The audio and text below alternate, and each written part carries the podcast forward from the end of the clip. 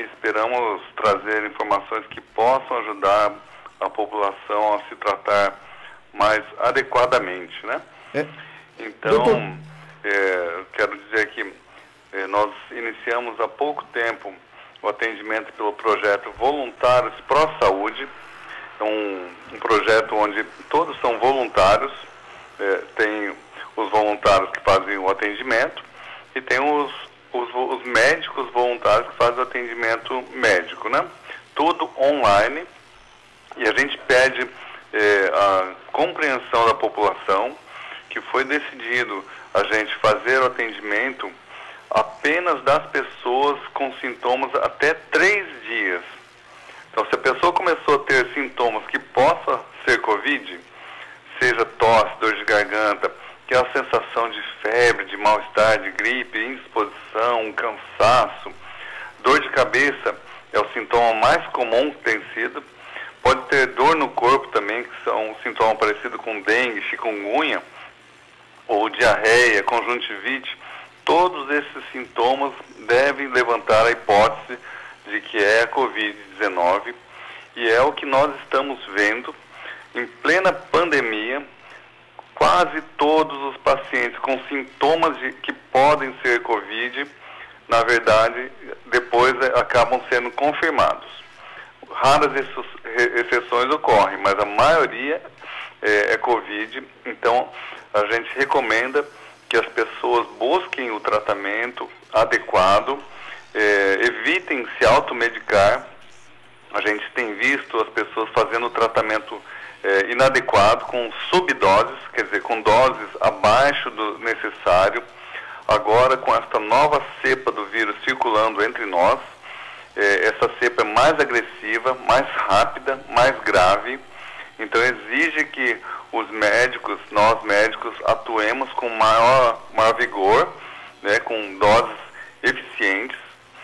E as pesquisas é, mais recentes têm, têm demonstrado que não basta apenas um medicamento, não basta ivermectina, hidroxicloroquina, a gente tem que usar um coquetel de medicamentos. Então, é, foi recentemente publicado um artigo científico que mostrou que o, coquetel é, no tratamento da Covid-19, ele reduz até 76% da mortalidade. Então é, uma, é um grande benefício. Doutor então, João. Então, digamos, de 400 pessoas que morreram, poderiam ter é, salvo 300 e morrido apenas 100. Quer dizer, 25, 75% de, de redução da mortalidade é muita coisa. Se Muito... fosse 10%, já valeria a pena. E como são tratamentos que são é, praticamente sem efeitos colaterais, sem riscos, então a pessoa pode fazer, tomar esses medicamentos tranquilamente. Recentemente tem sido é, colocado na grande mídia é, problemas com é, hepatite com ivermectina. Isto não é verdade. Em toda a história da, da ivermectina, mais de 3 bilhões e 700 milhões de pessoas já tomaram ivermectina na África e no mundo inteiro e foram relatados apenas dois casos de toxicidade hepática leve. Ninguém foi, é, teve hepatite fulminante, necessidade de transplante de fígado com a ivermectina em toda a história da ciência. Doutor João. Então agora atribuir algum caso que possa ter tido hepatite, então o médico que estiver fazendo essa afirmação, ele deve ser interrogado. É, a, ele tom, o paciente tomou o paracetamol antes, pois o paracetamol é o principal causador de hepatite fulminante. E isso é sabido de todos os médicos. E outra coisa, a nova cepa do vírus, ela ataca também o fígado. Então o próprio vírus, ele desenvolve lesões hepáticas por trombose dos canalículos hepáticos. E isso foi é, a Sociedade Brasileira de Hepatologia informou no seu comunicado semana passada, informando que a própria Covid causa problemas hepáticos e que a ivermectina não causa, é, não tem problemas quanto a isso e nem nos rins. Então a pessoa pode tomar os medicamentos é, prescritos, né? Assim como a hidroxicloroquina também, o risco de ter é, toxicidade cardíaca nas doses corretas é mínimo, inexistente praticamente. Doutor João, então, me diz uma coisa, muita gente já procurando o, os senhores que estão fazendo esse trabalho? Sim, cada dia mais tem mais gente, né, é, procurando, é, porque nós começamos há pouco tempo e as pessoas, foi divulgado um, um número anteriormente, que era um número de trabalho entre nós. Então, o número correto agora, é, pode anotar, é o 45 3198 5999. Se vocês puderem colocar é, na, na, no Facebook, na imagem de vocês, agradecemos, porque o número eu acho que ainda é pouco conhecido, né? E a gente tem sido procurado até por pessoas de, do Paraguai, de outras localidades do Brasil, e, e ainda de Foz do Iguaçu, considera que ainda não é tanto. É, mas estamos atendendo segunda a sábado, são, é, o atendimento é feito todo por voluntários, né? Então a gente pede compreensão, que outro dia uma pessoa reclamou que a gente tinha que atender de madrugada, mas a gente, é, nosso, o trabalho é voluntário, não são funcionários, né? Então temos, existem limitações nisso, né? Então nosso trabalho é complementar ao sistema de saúde. A gente não quer assumir o papel da saúde pública e nem dos planos de saúde que devem manter a sua responsabilidade, devem manter o, seu funcionamento. Então nós estamos fazendo, é, dando uma possibilidade que as pessoas encontrem, que possam receber o tratamento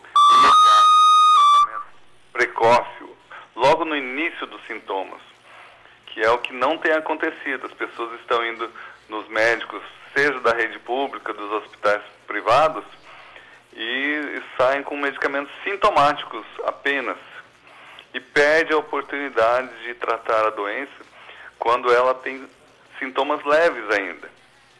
Essa doença é uma doença traiçoeira. No início ela tem sintomas leves, parece apenas uma gripinha, por isso que veio aquela pecha ano passado, é apenas uma gripinha. Para algumas pessoas pode ser uma gripinha, para outras começa forte. Mas tanto uma pessoa com sintomas leves ou sintomas mais intensos podem complicar na segunda semana, depois do, do quinto dia, podem complicar com, com é, complicações devido à tempestade inflamatória que surge no organismo. Então a pessoa não deve é, negligenciar. Às vezes a pessoa tem o, faz, faz o exame no terceiro dia, no quinto dia, o exame dá negativo e ela interrompe o tratamento, achando que não era a doença, e a gente contraindica fazer isso. Doutor, é, muitas pessoas aqui perguntando e pedindo por gentileza para repetir esse número para efeito de contato. Certo. O número é 45, nosso código de área, 3198 5999. Perfeito. Deixa eu aproveitar então, uma outra retomando uma importante orientação é, é que o, esse, essa doença tem um elevado número de falsos negativos, chega a 40% de falsos negativos. Então a pessoa fazer o exame e der negativo, não interrompa o tratamento, porque quando a doença vem novamente, pode vir mais intensa. Então, não vamos negligenciar, não vamos deixar para depois, não vamos pensar, ah, foi só uma gripinha. De qualquer modo, mesmo que seja uma gripe, os medicamentos antivirais atuam na, em, em gripes também, possivelmente. Do começo... Vou dar o exemplo do meu pai. Anteontem ele estava é, com espirros, coriza, é, tossindo, dor de garganta. Eu já tratei ele com é, o medicamentos antivirais no primeiro dia e no segundo dia já não tinha mais nada. Podia ter sido Covid? Podia. Podia não ser nada? Podia não ser também. Mas, por via das dúvidas, eu tratei e ele está bem melhor. Então, ele tem 89 anos, né? Então, a gente não deve dar chance. E a, a cepa nova tem atingido pessoas com 30, 40 anos também. Então, essa cepa é muito mais agressiva e exige que uh, se faça o tratamento adequado. surgiu uma nova classe de medicamentos agora, um estudo brasileiro que mostrou a redução de 92% a mortalidade. Uma, uma eficácia muito boa, são uh, os medicamentos antiandrogênios. Foi testado o medicamento proxalutanida apenas em pacientes graves, e mostrou em, um estudo randomizado, controlado, melhor, é, redução de 92% da mortalidade. Como esse medicamento proxalutanida não, não tem disponível no Brasil, nas farmácias hoje, nós estamos outros, usando outros medicamentos semelhantes. Então, a dutasterida, espirulonolactona, a bromexina, que é um xarope para tosse, bromexina ou ambroxol. Então, eu estou informando isso para que os, os ouvintes, a população, não achem estranho quando prescrevemos esses medicamentos que são usados para outras coisas, né? É, para quem tem problemas de calvície, principalmente, a gente indica esses medicamentos, pois constataram que pessoas que têm calvície têm uma mortalidade muito maior perante o Covid. Na, na sua primeira resposta, doutor, é, mencionou de que tem sintomas que são muito semelhantes ou parecidos com mais doenças e citou inclusive a questão da dengue. No, na telemedicina, no teleatendimento, como é que vocês fazem para identificar se a pessoa está com dengue ou com Covid? Então, é, nós avaliamos os sintomas. É, pelos sintomas existe uma.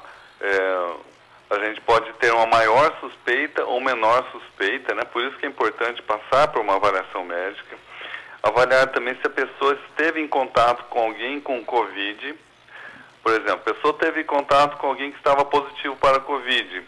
E logo nos dias seguintes a pessoa começou a ter sintomas, é a altíssima probabilidade de que seja mesmo Covid. Tá? Então é, é, é importante esta análise, né? E a gente não deve se deixar enganar por resultados de dengue positivos, porque é, a Covid-19 também dá exames para dengue positivos. Então é um falso positivo para a dengue, sendo que na verdade é Covid.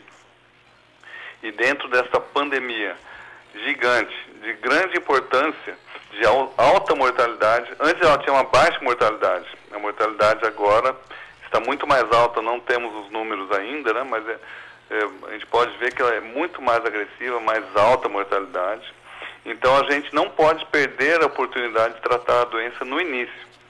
Lembrando que o, a ivermectina e os outros antivirais, eles têm efeito também na dengue. Então mesmo que seja dengue, puxa doutor, mas eu estava com dengue e tratei como se fosse Covid. Não tem problema, porque a ivermectina tem um efeito antiviral contra o vírus da dengue também. Então é não, tem, não vai fazer malefícios, pode inclusive trazer benefícios a pessoa tomar a ivermectina, porque é um medicamento anti, anti é, parasitário, elimina os parasitas, os vermes, o que acaba reduzindo a inflamação do intestino da pessoa e isso pode contribuir, contribuir até para a melhoria de problemas de saúde que a pessoa tinha. Doutor João, é, é, doutor João, deixa eu fazer um, uma outra pergunta. Em relação ao acesso aos medicamentos, uh, os senhores estão fornecendo também medicamentos? É, então a gente se ele tem condições de comprar medicamento. Se ele tiver condições, é, é, a gente pede que ele deixe para outras pessoas, né? Agora, se não tem condições, não tem problema nenhum. O pessoal da pós-consulta vai entrar em contato e vai enviar, enviar os medicamentos via motoboy na casa da pessoa. Inclusive, se precisar, tem casos que a pessoa pode precisar de oxímetro, de aparelho de inalação, também é enviada em forma de empréstimo, nesse caso, é empréstimo por 10 dias, né? E os medicamentos são gratuitos. Lá na então, cidade então, de são fornecidos e entregues na casa da, da, da própria pessoa.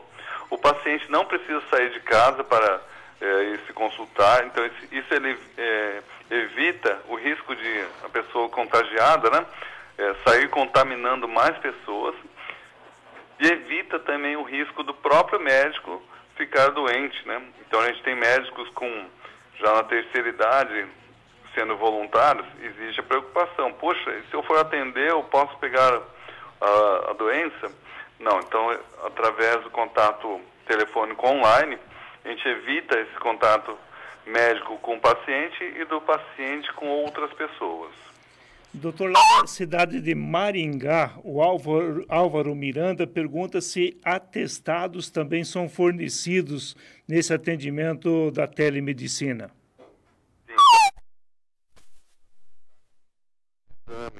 É, é feita uma consulta, né? É uma teleconsulta é, à distância. Isso tem, tem algumas limitações, né? E o médico avaliando a necessidade, né? Se, se for é, realmente o caso, daí ele emite o atestado, pode até pedir exames, mas nós não fazemos exames. Isso é uma atribuição do poder público ou dos, dos planos de saúde, não, não é uma competência que a gente é, está pegando para nós, né? Essa, essa, esse dever de fazer exames. Como eu disse, o projeto é um projeto complementar, de apoio ele não vem tomar o espaço do sistema de saúde convencional.